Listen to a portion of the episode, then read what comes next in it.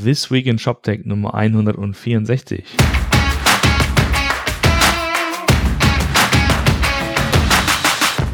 Yo, wieder eine neue Ausgabe von This Week in ShopTech. Moin Martin. Guten Morgen. Schönen Gruß nach Berlin. Na, wie geht's? Gut, passt. Gut. Passt. Mal gucken, wie lange. Wir reden jetzt mal. Genau, reden wir mal. Was haben wir denn die Woche so gesehen? Äh, es gab ähm, zwei Sachen. Ich fange mal mit der mit der Shopware-Geschichte an. Wir hatten ähm, diese Woche äh, netterweise die Möglichkeit, uns mit äh, Daniel aus dem Shopware Core Team zu unterhalten als Produktmanager. Ähm, ja. Da haben wir einen schönen Podcast draus gemacht. Der wird Anfang nächster Woche kommen. Und es gibt auch die äh, äh Shopware 6 Early Access Edition. Das ist jetzt quasi so ein bisschen, wenn ich das ich hätte es jetzt mal als vielleicht als Beta tituliert. Ich weiß nicht, wieso sie das Early Access nennen, aber da wird es einen Grund für geben, ähm, mit der man jetzt, wo, die schon deutlich mehr äh, Funktionalität hat als die erste Version und äh, mit der man jetzt noch weiter spielen kann. Die wurde, ich glaube, auch am Mittwoch veröffentlicht. Äh, können wir auch mal verlinken. Jo. Okay. Dann haben wir noch einen Beitrag gefunden von Carmen, Carmen Bremen, schöne Grüße nach Köln, denn sie ist einer der Gründerinnen und Gründer von Mage One. Mage One ist grob gesagt einfach eine, eine Lebenszeitverlängerung des Magento 1er Strangs für all diejenigen, die ähm, irgendwie aus diversen Gründen nicht einsehen, auf Magento 2 zu migrieren oder wegzumigrieren, ähm, dass sie halt einfach Support bekommen, weil der Support ja bekanntermaßen ausläuft, der offizielle im also Mitte 2020, ja. nächsten Jahr. Ja, sie hat das auch äh, so schön äh, formuliert. Also wenn du jetzt eigentlich noch nicht im Migrationsprojekt bist auf Magento 2, dann ist es eigentlich auch schon fast zu spät, weil es eigentlich ein, eine Reimplementierung ist. Ähm, das so die News und dann wollten wir noch, äh, wollte ich noch kurz erwähnen, wir haben diese Woche noch einen Podcast ähm, rausgeschoben mit Makaira, mit ähm, ich habe mit Joscha und mit André gesprochen über Makaira im Frontend äh, Marketing Suite vor allen Dingen basierend auf Elasticsearch. Das ist so das, das, der Kern der ganzen Geschichte, also Suche und Recommendation, das sind so die, ähm, die, die Schwerpunkte, da kommt es auch irgendwie her. Wer sich da mal interessiert, wie man so Frontend oder Search noch im Rego anders bauen kann, dem sei dieser Podcast empfohlen. So, so viel zur Vorrede, aber wir haben ein großes Thema heute. Ja. Es gab da einen Podcast, oder? Ja. Den wir mal kommentieren wollen. Ja, also ähm, Jochen Krisch und Marcel Weiß die sind ja auch sehr bekannt dafür, dass sie die Exchanges Podcasts machen und auch schon sehr lange machen und äh, wo ich auch ein sehr aufmerksamer Hörer bin und immer wieder gerne reinhöre. Und sie haben ja auch öfter mal ihre ShopTech-Updates. Ähm, Mittwoch war es wieder soweit. Ähm, sie haben sich zusammengesetzt. Ich hatte vorher noch eine kleine Diskussion mit Jochen auf Twitter ähm, wo wir halt so, wo es schon, schon so ein bisschen rauskam, dass, dass wir da unterschiedliche Ansichten an ein paar Themen haben. Und jetzt kam gestern der Podcast und ich habe jetzt den Roman heute Morgen gezwungen, das noch in doppelter Geschwindigkeit zu hören. weil ich gerne darüber reden wollte, weil ich habe den gestern Abend gehört. Und äh, das wollte ich so nicht stehen lassen mein erster Gedanke war, ach Mensch, wenn es doch Leute gäbe, die sich öfter mit ShopTech beschäftigen und man mit denen reden würde, wenn es da nur im Markt welche gäbe, mit denen man mal quatschen ja. könnte, um sich mal um, kurz zu schließen. Ja, ja. Aber wir sehen es ja halt aus technischer Sicht, nicht wahr? Also wir sind ja, also vielleicht um das mal kurz abzufassen, ähm, äh, zu, also jetzt mal meine Wahrnehmung, äh, ähm, also erstens, es passiert ja gar nicht im ShopTech-Bereich. Ja, das ist ja der, der erste, die erste Kernthese. Äh, und deswegen würde sich ja es auch lohnen, eigentlich ein, ein ShopTech-Update aus, aus Sicht von Exchanges nur alle zwei Jahre oder so zu machen. So. Zweite große These. Ähm, aus Sicht des, Hen des Handels hat sich ja gar nicht so viel bewegt. Ja, hinten technisch hat sich ja alles äh, vielleicht ein bisschen verbessert, aber aus Sicht des Handels äh, haben die ShopTech-Anbieter ja eigentlich nichts geleistet ja, und haben dort keinen, keinen Schritt nach vorne gemacht und haben nichts äh, äh, wirklich getan, um äh, den, den Händlern Sachen zu erleichtern, weil man könnte ja einfach einen Checkout bauen, der dreimal so stark konvertiert wie alle anderen und dann wären doch alle happy. Ne, Roman? Genau. Genau. Ja. Ähm, und natürlich können wir das nicht so stehen lassen. Nee. Und deswegen wollen wir mal ein, ein klein wenig äh, sozusagen ähm, über die Themen äh, sprechen, die die beiden angesprochen haben. Wir werden also diesen Podcast äh, verlinken, werden dazu was sagen und dann könnt ihr sozusagen in der Summe, ne, also euch beides mal anhören und einfach euch äh, eure Meinung bilden, ja. wahrscheinlich werden wir irgendwie in der Mitte landen. Ne? Also Jochen und Marcel haben halt die eher nicht technische Marktsicht und vor allen Dingen auch so die Potenzialsicht nach dem Motto, also nicht, was ist jetzt aktuell schlecht, sondern ähm, was kann man verändern, damit es in Wirklichkeit noch viel, viel besser wird. Ne? Also das ist immer so die, die Position ähm, aus dem Handel. Und wir sind ja eher so diejenigen, die aus der, aus der Technologierichtung argumentieren und sagen, okay, was gibt's denn für Möglichkeiten technisch, die ähm, die Marken und Händler mittlerweile auch haben. Es geht also los mit, mit Shopware und das äh, hat er ja schon im, im, im, im also wir diskutieren das gerade. Ähm, Martin meinte ja auch eben, wir haben einen Podcast aufgenommen mit, äh, mit Daniel. Ähm, da wurde es auch schon thematisiert. Die Frage ist, okay, was ist jetzt Shopware? Was, wo war das Shopware? Wie ist die Strategie? Ähm, Im Podcast selbst war so der Tenor, naja, ähm, man hängt so ein bisschen seinen Fähne nach dem Wind, je nachdem, welcher Trend da kommt, dann macht man das auch. Ähm, das glaube ich, die Wahrnehmung, die wir nicht teilen, sondern ähm, dass tatsächlich ganz im Gegenteil Shopware da schon sehr stringent äh, sich da weiterentwickelt und zwar immer natürlich den Spagat äh, begehen zwischen, wir müssen unser Kerngeschäft beibehalten, weil wir natürlich weiterhin nicht VC getrieben operieren können und wir äh, ne, müssten quasi aus dem Cashflow unsere Entwicklung stemmen. Das ist natürlich das eine. Ähm, aber trotzdem im Hintergrund äh, das so smart um und, und weiterbauen, ähm, dass die, dass die Lösung nicht nicht altert. Ganz im Gegenteil, wir haben festgestellt im Gespräch, das werden wir ja dann nächsten oder könnt ihr nächsten, nächste Woche hören, dass wir hier von einem Neubau sprechen der Software, ähm, die für diejenigen, die technisch nicht so interessiert sind, einfach eine Kontinuität gewähren. Es gibt weiterhin Backend, Frontend, kann man weiterhin seine Einkaufswelten bauen und und und. Also übrigens auch das, das, das, das Frontend ne, ähm, äh, sozusagen anpassen. Für diejenigen, die aber das Gefühl haben, sie müssten ähm, äh, tatsächlich äh, eigene Frontends bauen, es gibt auch so die Headless-Geschmacksrichtung sozusagen, wo man über eine API ähm, sein eigenes Frontend anbinden kann. Ja. Und das haben wir im Podcast gelernt und das ist ja durchaus auch, was wir unterstützen würden, ja. würde ich mal sagen. Ne? Und vor allen Dingen ist es ja auch, zeigt es ja auch den, den, den Ansatz, auch diesen, diesen, diesen Innovationsansatz, den, den äh, Shopware dort probiert. Sie haben halt über die Zeit auch viele Sachen immer wieder probiert. Und natürlich funktioniert nicht alles davon. Und dann sieht das vielleicht von außen mal so aus, als würde man jedem Trend hinterherhecheln, was aber im Kern nicht der Fall ist. Man hat ja schon 2016 angefangen, diese, diese Architektur zu, äh, vorzubereiten. Ja? Das hat der Daniel ja auch erzählt, dass sie eigentlich erst anfangen wollten, nur einen Teil auszutauschen. Und dann haben sie aber gemerkt, ah, wenn wir das austauschen, dann müssen wir aber jetzt hier auch noch anfassen. Dann müssen wir da noch anfassen, da noch anfassen. Und am Ende ist man halt rausgekommen bei einer komplett neuen Architektur. Aber man hatte halt auch muss man mal ehrlich sagen, die, die Eier in der Hose, das zu machen und das durchzuziehen und dort zu investieren. Und ich meine, Shopware hat ja, ähm, also Jochen hat selbst gesagt, Mosaik vor einiger Zeit, ja, äh, ähm, wo sie, wo sie auch mal einen neuen Frontend-Ansatz äh, machen, wo sie äh, mit, mit Bepardo probiert haben, einen komplett anderen Ansatz auch für den Händler selbst, also eine Plattform sogar zu bauen, auf dem der, der Händler selbst seine Produkte einstellen kann, also wirklich weiter nach vorne zu gehen.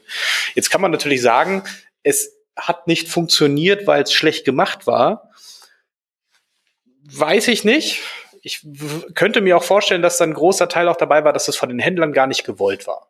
Also vor allen Dingen das Thema Bepado ist ja auch ein Thema, was sich wirklich nur trägt, wenn es auch von den, von den Händlern akzeptiert und auch eingebunden und genutzt wird. Und kannst da habe ich halt kurz, eher die Schwierigkeit. Kannst du noch ganz kurz, äh, ähm, noch mal kurz äh, erzählen, was Bepado so, war? Äh, was Bepado war, Entschuldigung. Bepado war ähm, ein, ein Marktplatz, der auf Shopware aufgesetzt war, wo du quasi mittels eines Plugins, was du in deinen eigenen Shopware äh, integrieren konntest, deine Produktdaten inklusive Preise an eine zentrale Stelle ähm, hochladen konntest, wo dann andere Shopware-Kunden sich wieder Produkte, äh, ähm, diese Produktinformationen halt ziehen konnten, in ihren eigenen Shop anbieten konnten und dann die, äh, die Orderinformationen wieder an dich zurückspielen konnten über dieselbe Schnittstelle, so dass du quasi einen riesengroßen Marktplatz gebaut hättest, ja, wo jeder halt äh, Produkte reinschieben kann und Orders rausschieben kann von den unterschiedlichsten Händlern. Das war schon sehr revolutionär. Es war quasi Amazon in ganz, ganz, in ganz, ganz kleinteilig. Also ganz, ganz viele kleine Amazons, die irgendwie alle miteinander verknüpft waren. Das war so die Idee dahinter. Und ähm, das war, das war, das war technisch ausgereift. Das heißt, äh, und äh, weil das natürlich auch äh, anspruchsvoll war, wir haben es ähm, auch mitbekommen, damals äh, waren auch externe Berater da, die sozusagen die Technologie gebaut haben, um das möglich zu machen, weil das geht ja schon um, um Synchronisierung, Datenprozesse und so weiter und so fort.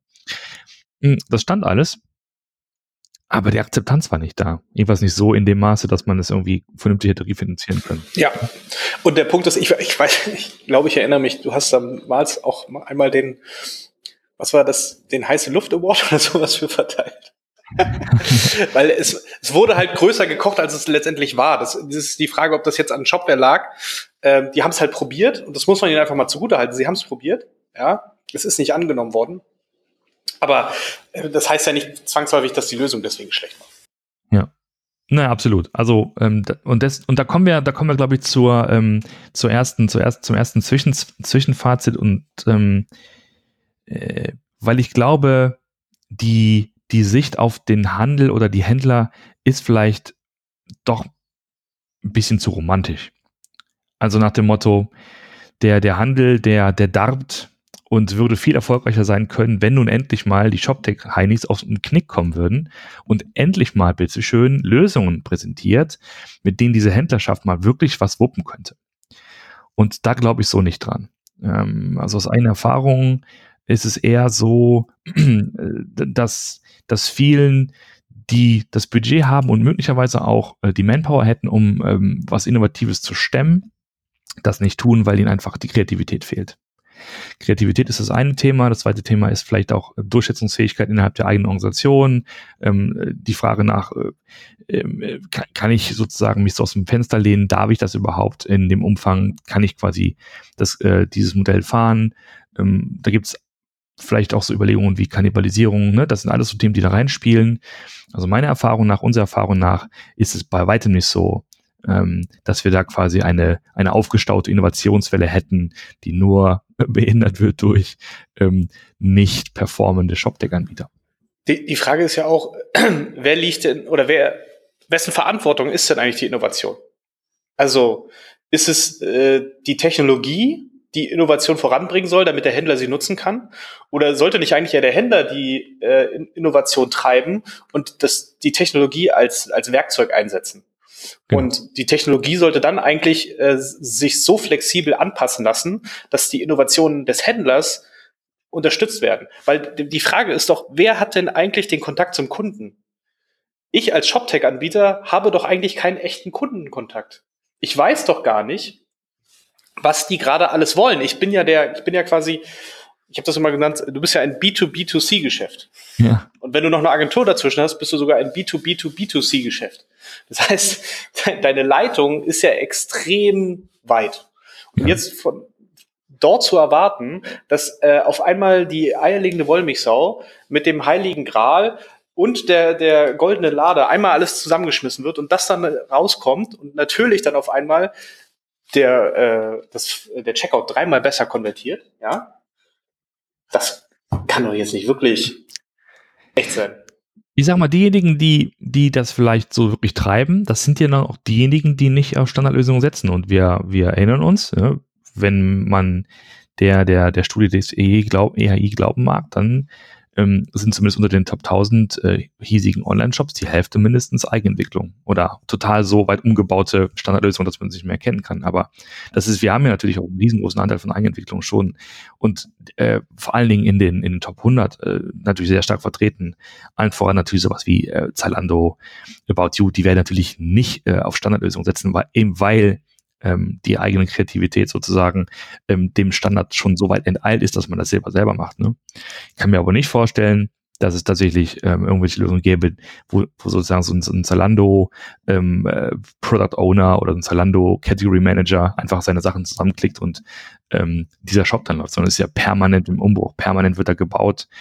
Dann passieren Standardisierungen wahrscheinlich ein bisschen granularer, dann gibt's halt ähm, sowas wie dann wird vielleicht äh, ein gewisser Prozess mal ausgelagert, weiß ich, ob, ob man irgendwie Search oder so auslagern kann. Vielleicht nimmt man da Standarddinge.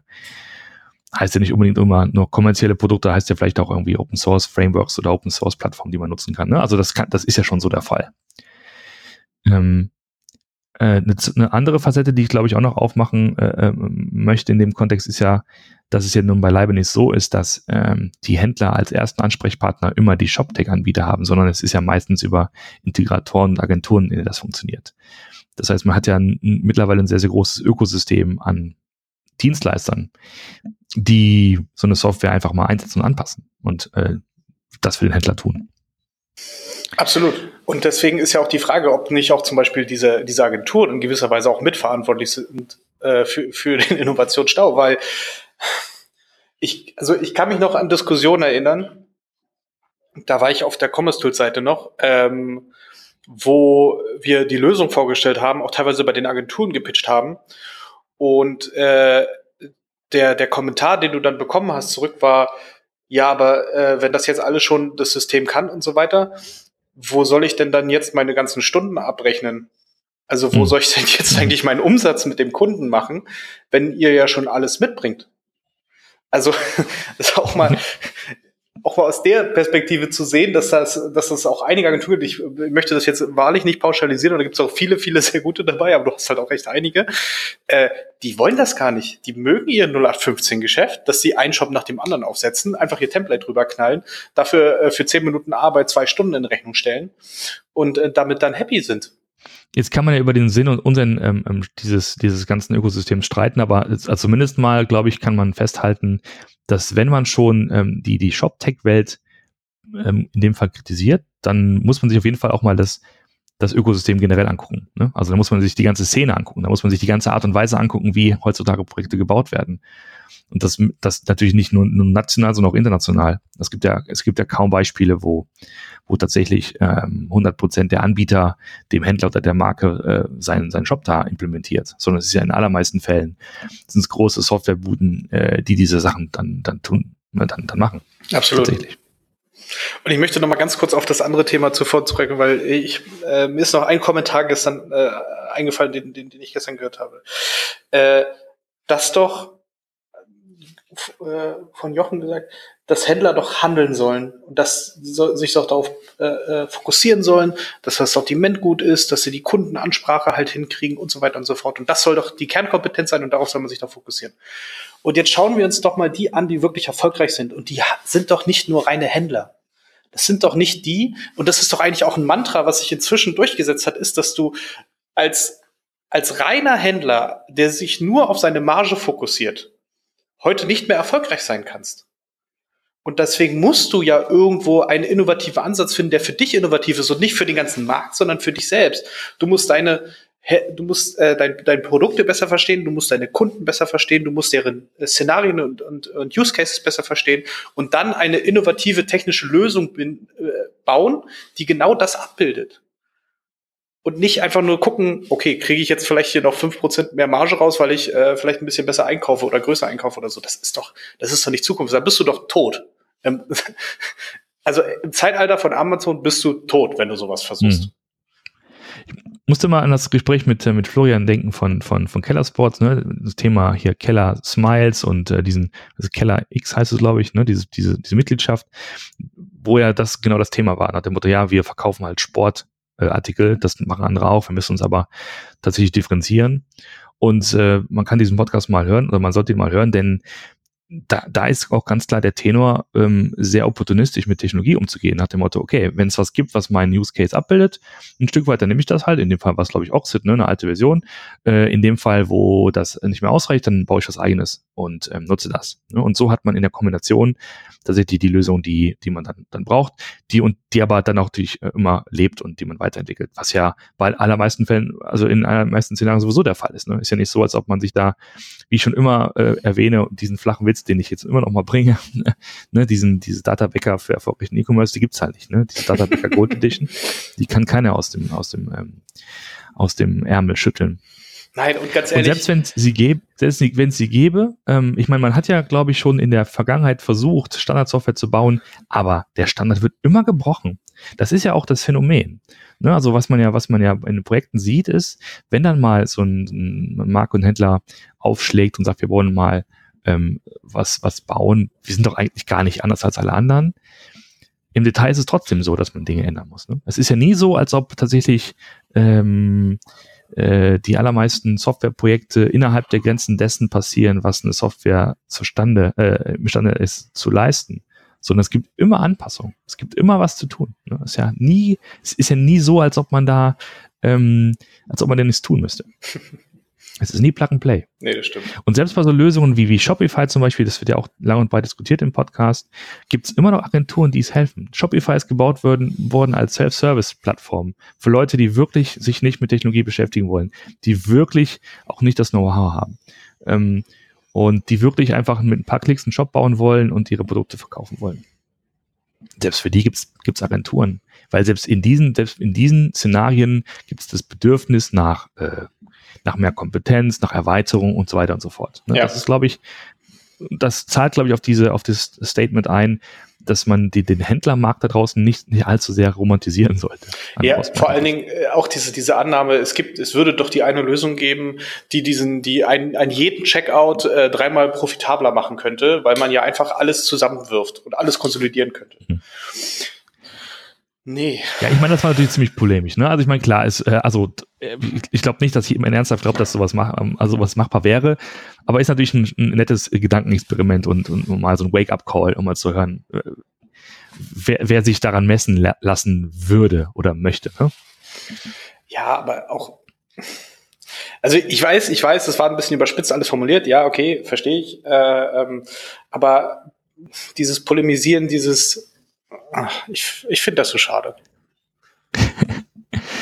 Aber ich, ich bin ja, bin ja durchaus ähm, ähm, äh, äh, ähm, auch äh, interessiert an dieser, dieser Sichtweise, weil ähm, wahrscheinlich, wenn man jetzt unsere und die dann zusammenfügt, dann sich tatsächlich vielleicht ein komplettes Bild ergibt.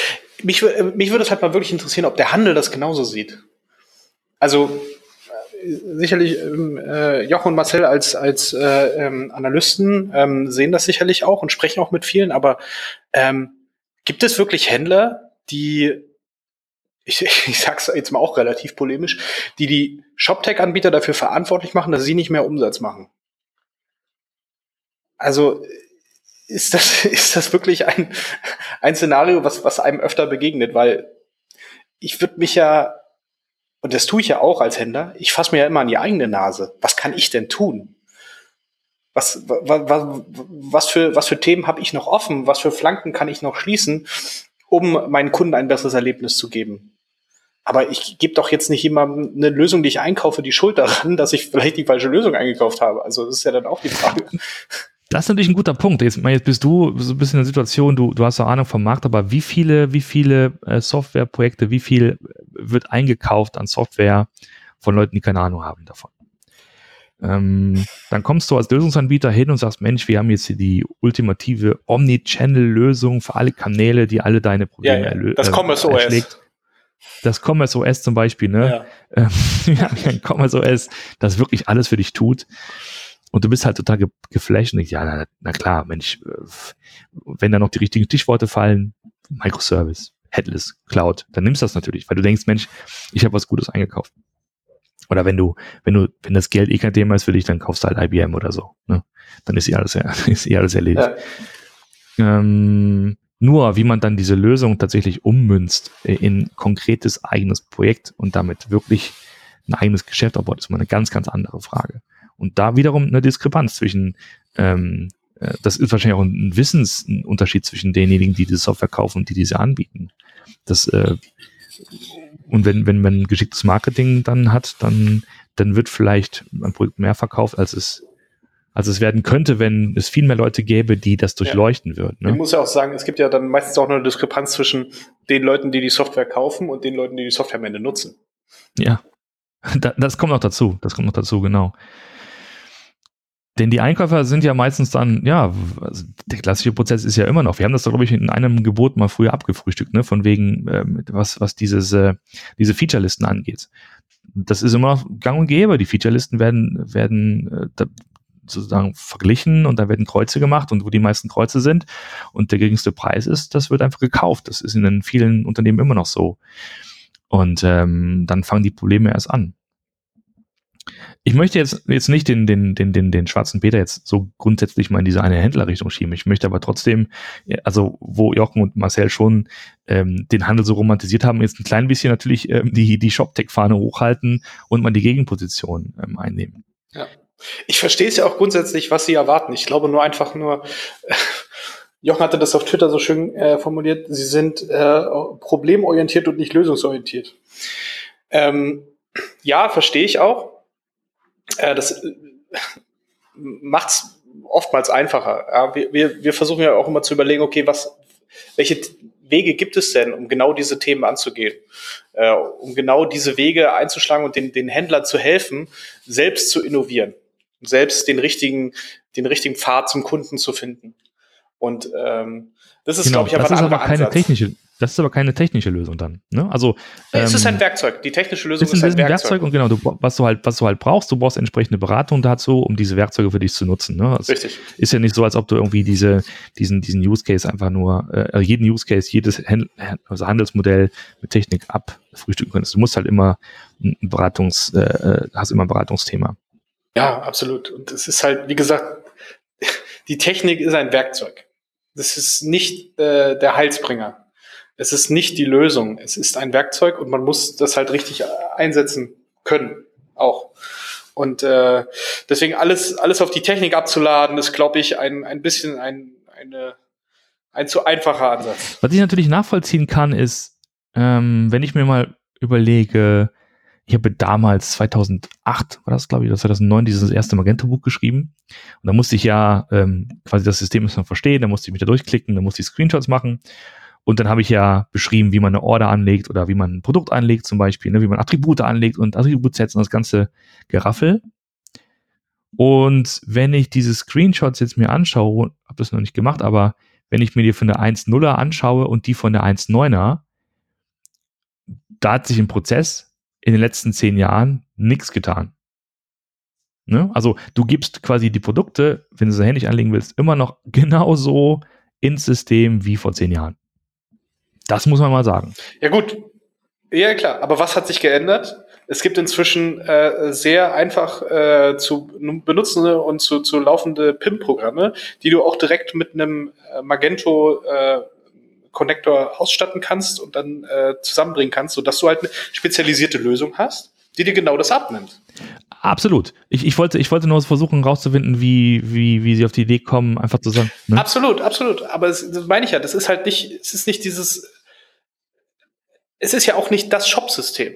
Also das ist ja auch äh, etwas, was sich über die Jahre so komplett gewandelt hat, dass du heute halt so eine richtige, ähm, so ein richtiges äh, Ökosystem an, an verschiedenen Applikationen miteinander zusammenführst. Dieser, dieser Best-of-Breed-Approach ist ja etwas, was sich äh, daraus entwickelt hat, dass du sagst, du brauchst Speziallösungen für spezifische Fälle. Und dass eben es nicht mehr eine Lösung gibt, die alles kann. Das war früher der Fall und weil die Prozesse da noch einfach waren. Aber wenn du heute anguckst, wie Produktdaten entstehen und was dort alles zusammenkommt, um diese Produktdaten zusammenzuführen, ja, natürlich, du könntest das irgendwie mit reinbauen, aber es macht ja keinen Sinn. Die Frage ist, bist du ein, bist du ein Shop-System oder bist du ein Produktinformationssystem? Das sind einfach zwei verschiedene Paar Schuhe. Und dann gibt es jetzt halt die PIM-Systeme, Akineo, äh, PIM-Core und was weiß ich nicht alles.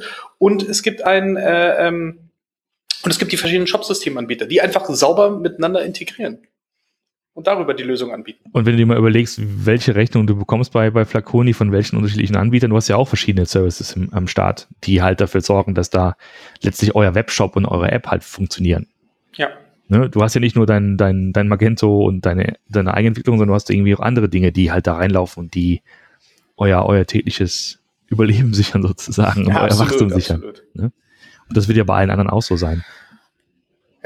Also ich glaube, diese Sicht, dass man, dass sozusagen jetzt da ein Händler ähm, bei einem, beim Softwarehersteller anruft und sagt, wir brauchen eure Lösung, dann wird das gemacht und äh, er hat dann, er betreibt das, sein Geschäft auf Basis dieser Lösung, ist, glaube ich, echt ein bisschen zu romantisch. Das sieht mittlerweile sehr viel anders aus. Ich wollte noch mal eine andere Sache erwähnen, bevor ich es vergesse, äh, was das Thema Standardisierung angeht. Ich glaube, ähm, wenn man von Innovation redet im ShopTech-Bereich, dann muss man auch sich überlegen, was passiert in der ähm, nicht kommerziellen Richtung. Denn äh, so eine Frontend-Frameworks wie React, wie Vue, wie Angular, das sind alles Dinge, die mittlerweile als sozusagen als innovativste Frontend-Technologien gelten. Die sind ja keine Produkte im klassischen Sinn, die verkauft werden, sondern das sind ja welche, die im Grunde genommen ausgekoppelt worden sind aus, weiß nicht, aus Google und aus Facebook Anwendungen und die jetzt ähm, als Open Source zur Verfügung stehen und von irgendwelchen Foundations gepflegt werden. Und das ist in vielen Bereichen ja so. Ne? Ähm, und äh, dass diese Art von, von neuen, ich sag mal, Standards äh, den Leuten helfen, ihre Frontends in dem Fall zu bauen. Und da gibt's auch diese Dinge in allen anderen Bereichen auch. Ähm, GraphQL zum Beispiel als, als äh, Abfragesprache für APIs zum Beispiel. Ne? Das sind alles Dinge, die, die jetzt aufgeploppt sind und die genutzt werden. Die sind natürlich nicht kommerziell, die sind auch sozusagen deswegen auch nicht sichtbar und vielleicht deswegen auch nicht sichtbar für, für Jochen und Marcel in dem Fall, weil das einfach nicht im Radar liegt. Aber da sind natürlich die, ähm, äh, die Innovationen oder die Dinge, die tatsächlich ähm, wichtig sind. Absolut, aber auch hier, es sind wieder technische Innovationen, die ein weiteres Werkzeug zur Verfügung stellen. Es ist nicht die Lösung. Die Lö es, es, ist wieder nur, du musst es halt einsetzen, ja.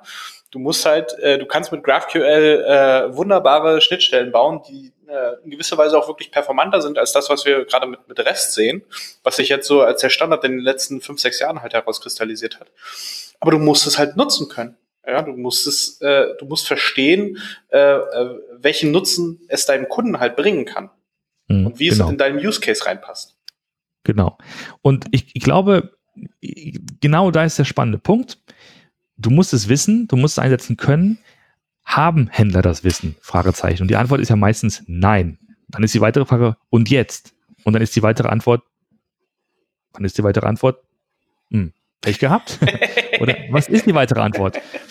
Die weitere Antwort ist, äh, ein Verständnis dafür herzustellen, dass man eben, wenn man in diesem, in diesem Online, Mobil, was auch immer Segment, ja, es, es geht ja, es, es geht ja nicht mehr nur um Mobil, ja, wir, jetzt ja, gerade ist Mobil das große Thema, aber hey, come on, in drei, vier Jahren ist es das nächste. Ist, ist der Hype-Cycle an der nächsten Stelle angelangt. So.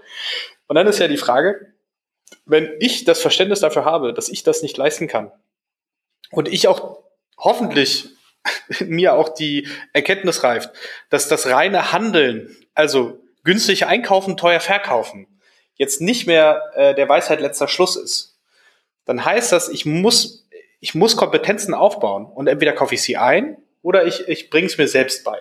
Ja?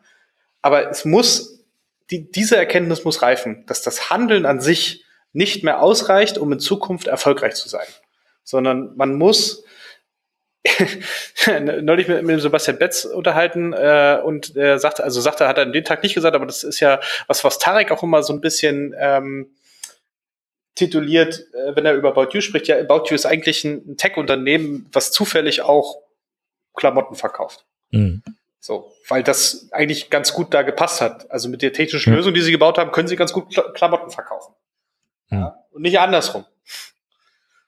Ja, klar. Jetzt sind das natürlich die, ich sag mal, die, die Leuchttürme, ne? Genauso wie in Zalando oder wahrscheinlich auch sowas wie selbst Konrad Elektronik, oder? Ähm, äh, die, die eigene, die eigene Dinge bauen.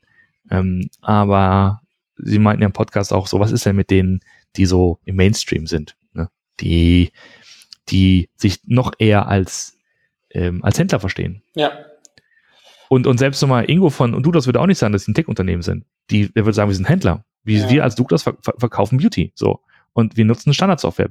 Basta. Das ist irgendwie, das ist die Arbeitsteilung, ne? Und das werden halt viele so sehen. Ähm, und, und nicht alle haben sozusagen die, die Lust oder die, die Überzeugung, dass sie da tatsächlich ähm, sich dann wenden wollen und müssen zum Tech-Unternehmen. Sondern weiterhin einfach ihre Prozesse pflegen. Ne? Einfach nur das tun, was sie können, nämlich äh, Sachen vermarkten. Ja, gut, gut einkaufen, gut verkaufen. Genau, und das ist halt die Frage, wie lange kannst du durch Optimierung deinen Vorsprung sichern? Hm. Wie lange kannst du immer noch ein paar mehr Prozente rausholen, ohne dass, äh, ohne dass sich irgendwer anders da, dabei einholt? Und zwar, ja. oder überholt, eigentlich schon. Und zwar genau. mit einem ganz anderen Ansatz. So, und genau, und jetzt ist nämlich die, genau die, die spannende Frage, na, na, warte mal, also gehen wir mal davon aus, dass vielleicht äh, die, die, die, der Mainstream des Handels eben nicht, aus welchen Gründen auch immer, bereit ist, von ihrem Handelsgeschäft zu lassen, sondern sagen, pass mal auf, wir wollen noch eine ganze Weile auf Marge fahren. So.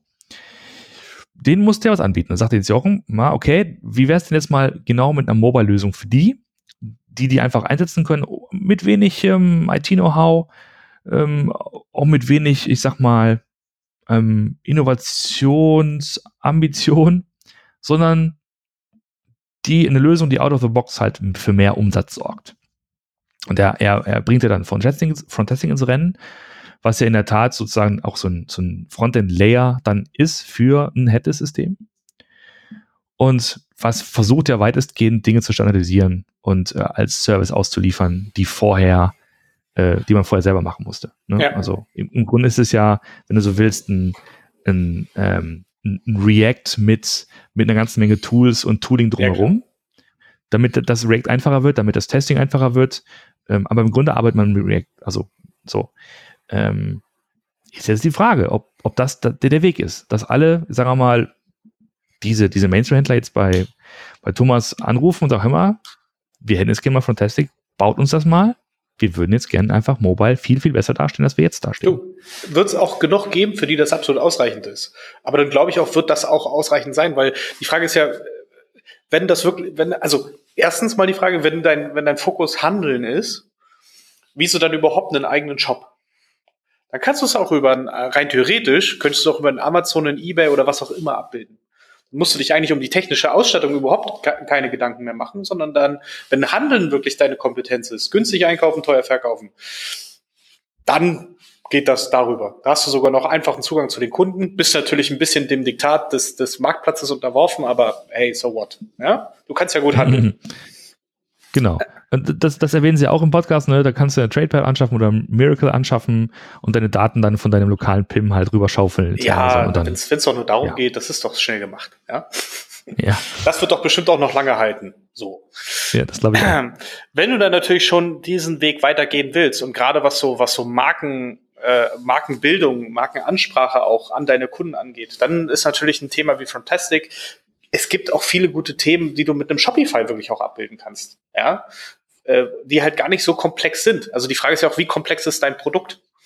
Liegt die Innovation vielleicht mhm. irgendwo in deinem, äh, in, in, in deinem Produkt und dann äh, ähm, auch wie du das, wie du das dann vertreibst? Die Frage ist halt, wie kannst du das mit solchen Standardlösungen anbinden? Ja, was man ja eigentlich mehr und mehr sieht, ist eine eine Verschiebung, dass es weg von diesem von diesem Handelsmodell hin zum einem, einem Service-Modell gibt. Und das ist ja eigentlich auch das, was, was Jochen und Marcel immer sagen. Es muss doch irgendwie eine, eine neue Version des Handelns geben. Ja? Hm. Äh, aber wirst du das mit einer Standardlösung immer hinbekommen? Oh, glaube ich nicht. Äh, das glaube ich auch nicht. Das glaube ich auch nicht.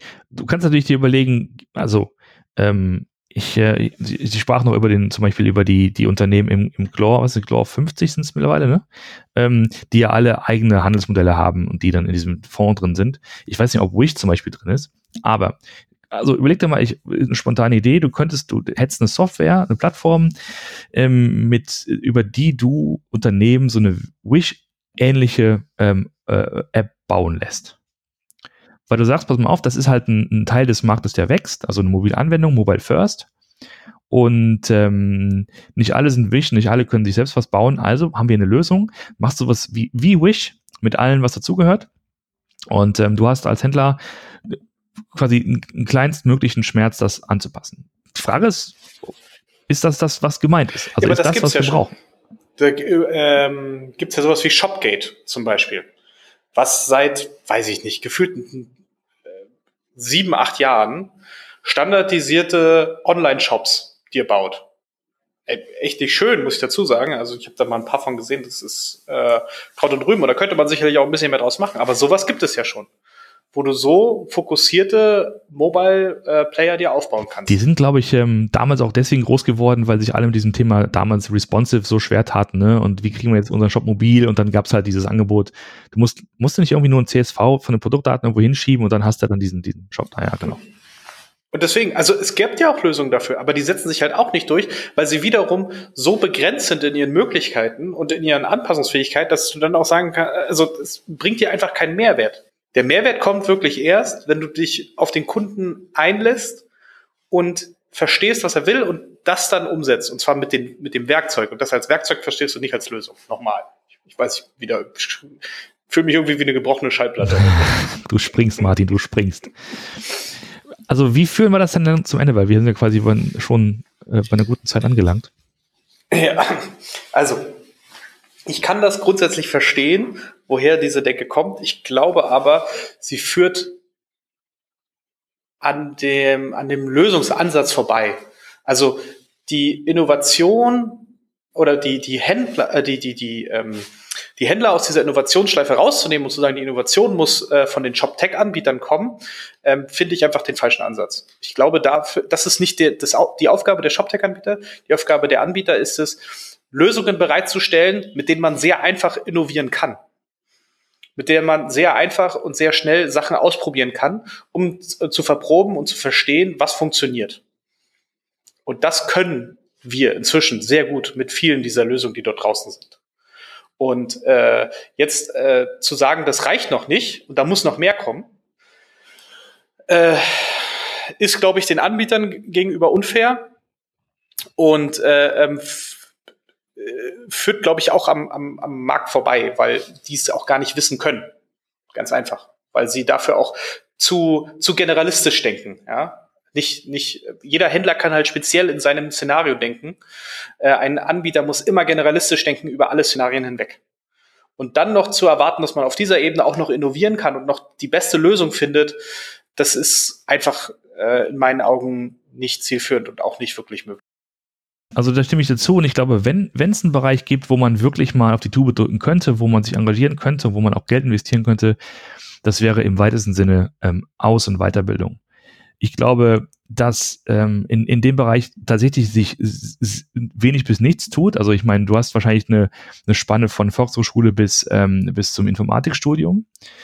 Ähm, aber ähm, so die Möglichkeit, dass du dich unabhängig, objektiv und vernünftig und, und, und ähm, fundiert von Experten ausbilden lässt, in der, in der online-digitalen Handelswelt ähm, zu bestehen, was äh, Geschäftsentwicklung angeht, was ähm, Technologieauswahl angeht, ähm, dass du wirklich smart, smarter wirst, als du es jetzt bist. Da, da, dieses, diese, diese, die Zwischenstufe zwischen dem, dem Händler, der, der, der, ähm, der, der was braucht, und, und den, den ShopTech-Anbietern. Diese Zwischenstufe, die fehlt. Die wird teilweise von den Agenturen und den Integratoren ähm, geleistet, die natürlich auch, muss man ja auch kein, kein Fachmann sein, um das zu wissen, ähm, natürlich das auch opportunistisch machen und natürlich genau die Software implementieren und einsetzen, die letztlich ihnen am meisten was bringt, ist ja klar. Ne? Aber ich sehe da, ich sehe da noch einen großen, eine große Leerstelle beim Thema, naja, Information, Ausbildung. Wie gesagt, ich glaube, da kann man noch eine ganze Menge machen. Und das ist vielleicht so ein bisschen auch, weswegen wir ähm, die ShopTech-Sachen äh, jede Woche machen, äh, weil wir glauben, genau dieses Thema Information, Ausbildung ist eben wichtig, deswegen halt so oft und nicht einmal im Jahr. Und ähm, ja, wir kommen dann auch hier langsam zum Ende, wir sind jetzt nicht ganz konkret geworden, wir sind nicht die ganzen Systeme durchgegangen, das haben wir ja bei der Masterclass gemacht, aber wir bleiben weiterhin dran. In diesem Sinne, kommen wir jetzt langsam zum Ende dieser Veranstaltung. Schönen Tag. Euch noch ein schönes Wochenende und dann hören wir uns nächste Woche wieder. Bis dann. Tschüss. Bis dann. Ciao.